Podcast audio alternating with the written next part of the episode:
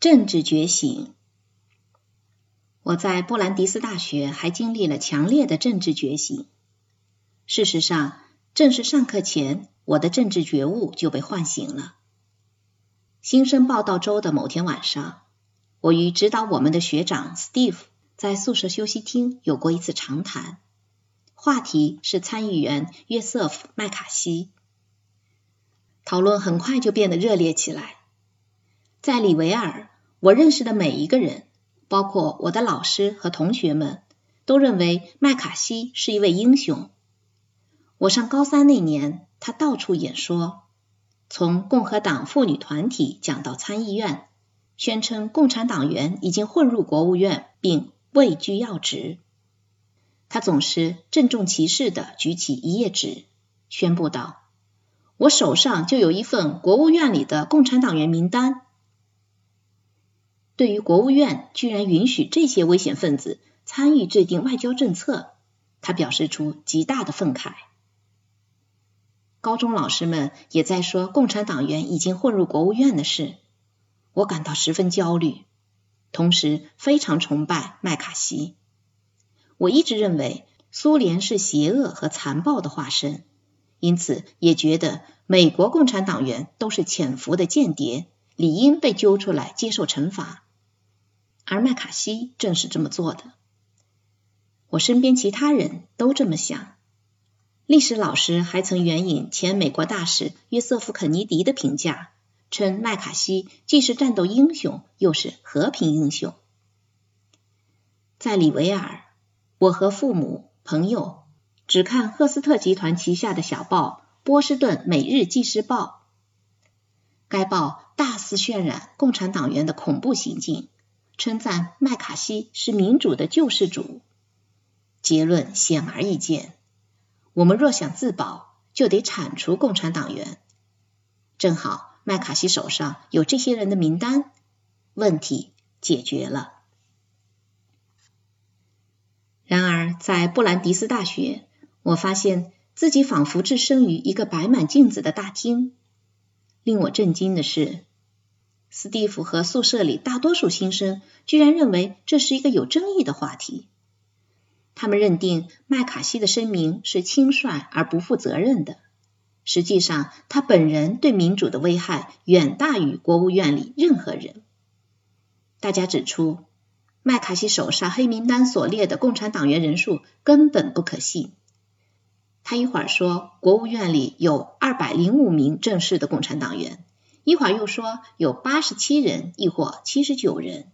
而在参议院，麦卡锡则说有五十七人。请注意，斯蒂夫向我喊道：“他其实从未说出任何一个黑名单上的名字。”我强词夺理的争辩道：“即使提一个人的名字，也显得多余。”斯蒂夫反驳道：“泰丁斯委员会已认定，麦卡锡手上所谓的黑名单就是一场骗局。国务院里根本没有间谍。”我听得目瞪口呆。头一回，我自认为绝对正确的观念受到猛烈冲击，还遭到嘲笑。这个泰丁斯委员会到底是什么来头？怎么会有人认为麦卡锡是危险分子？他不是爱国主义者吗？说不定斯蒂夫和其他一些同学本身就是共产党员。但我很快意识到，这种争论不仅仅是看法和喜好的问题。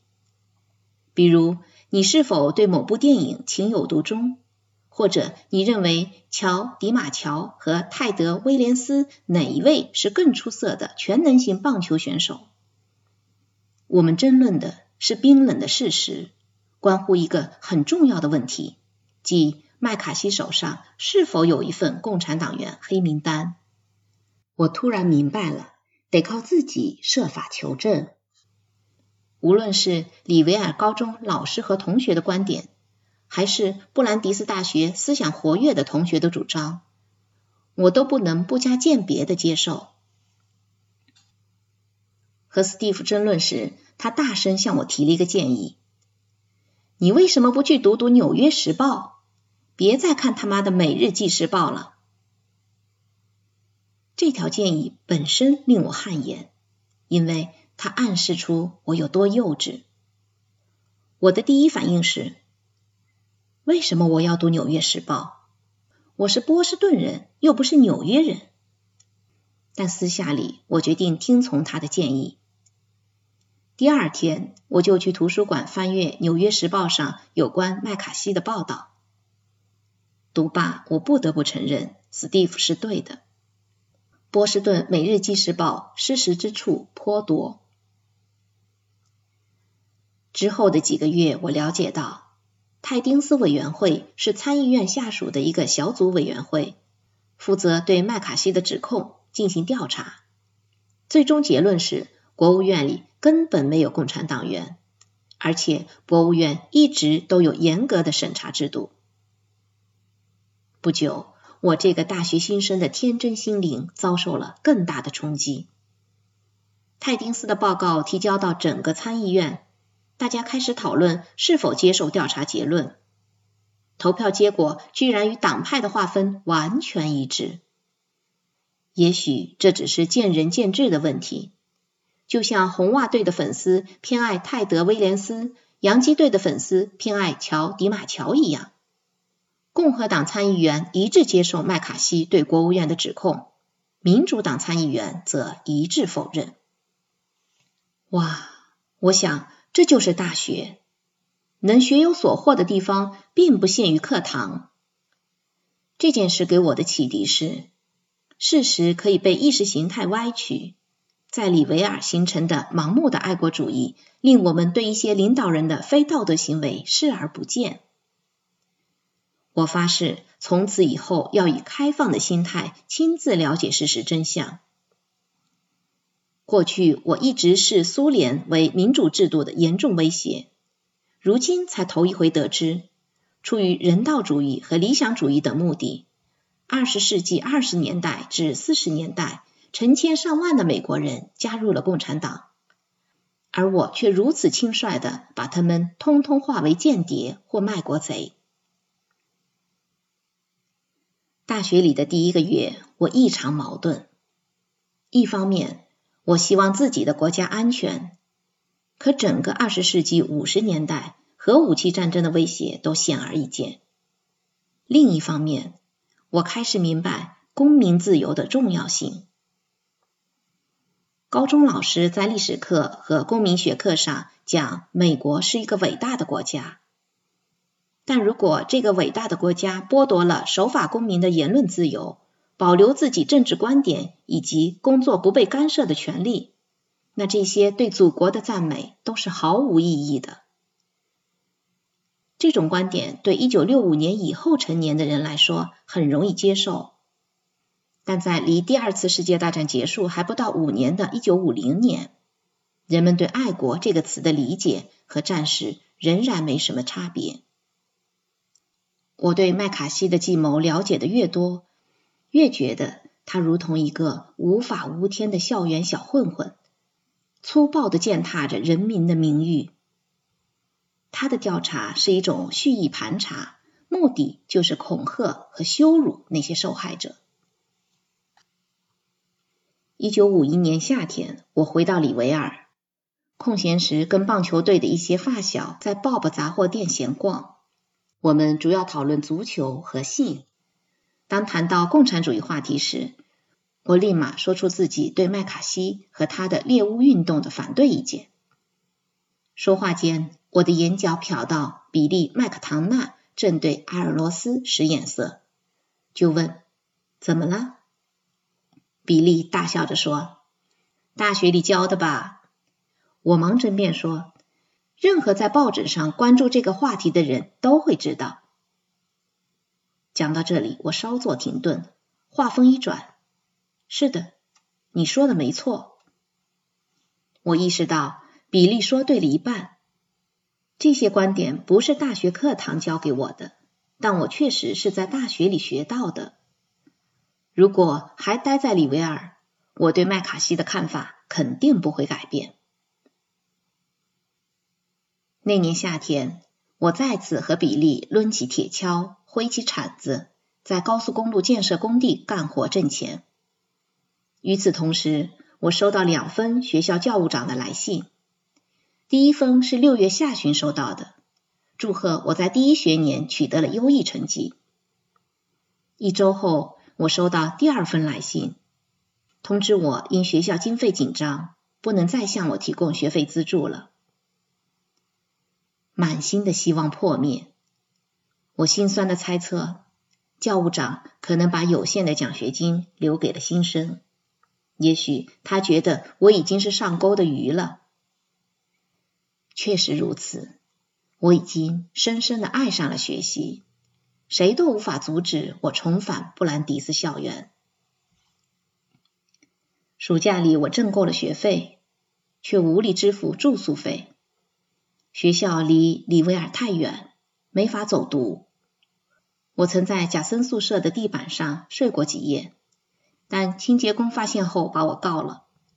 我被叫到教务长办公室，教务长警告我，宿舍管理条例十分严格。如果再因留宿被抓，我就会被学校开除。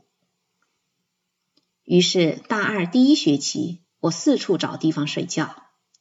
晴天我就睡在校园周围的树林里，雨天就设法找没上锁的车，钻到车后座睡觉。一天晚上，我从酣睡中惊醒，发现车子竟然在移动，司机是个叫哈维的小伙子。正和女朋友驶往一个有名的约会地点，叫做鸭子喂养和集散地。学生们暗地里称那里为鸭子撒尿和骂娘地。毫无疑问，他们根本不知道我睡在后座。怎么办？我决定还是沉默为妙。但二十分钟后，我听到拉链拉开的声音，决定还是现身。我轻轻的清了清喉咙，他们惊得跳起来，仿佛听到了警笛。哈维回头认出是我，忙对女友说：“亲爱的，没事，那是艾利奥特。”显然，同学们都知道我居无定所，他们好心的把我送回学校，让我再找其他车子睡觉。我就这样过着如履薄冰的日子。稍不留意，就会失去求学的机会。白天，校园自助餐厅是唯一能吃饭的地方，但得签一份订餐合同才能就餐。我只能在餐厅经理严厉先生，我断定那是他的真名，在严厉先生警觉的目光下，偷偷的从朋友手上讨得午饭。严厉先生跟宿舍清洁工一样。总是对不速之客保持高度警惕。他一转身，我朋友就偷偷把盘子推到我那边，让我风卷残云般的一扫而光。这样的就餐方式毫无优雅可言，却能填饱我的肚子。晚上运气好时，我能在打工的快餐厅狼吞虎咽自己私藏的汉堡。这段历史听起来像是出自狄更斯的小说，更像祖父以前常挂在嘴边的那段被美化的十分浪漫的故事。沙俄时期，他常常赤足穿越暴风雪，步行去上学。我的经历毫无浪漫可言，但我甘愿承受这些小小的艰难困苦。教授讲课再枯燥，我也从不翘课。我想，自己若是逃课，就如同拼命挣钱买了戏票却没去看一样愚蠢。那个学期，我靠打工攒够了钱，在校外租了房子。马萨诸塞州的严冬到来时，我终于有了自己的栖息地。冬季学期开始时，按学校规定，我要申报主修专业。我很想报自己感兴趣的文学或者哲学专业，却突然记起经济大萧条时期父亲的绝望的表情，保不准下一个经济危机说来就来。所以我想，学点毕业后能糊口的实用知识和技能，也许是更明智的选择。于是，我不太情愿的申报了经济学专业。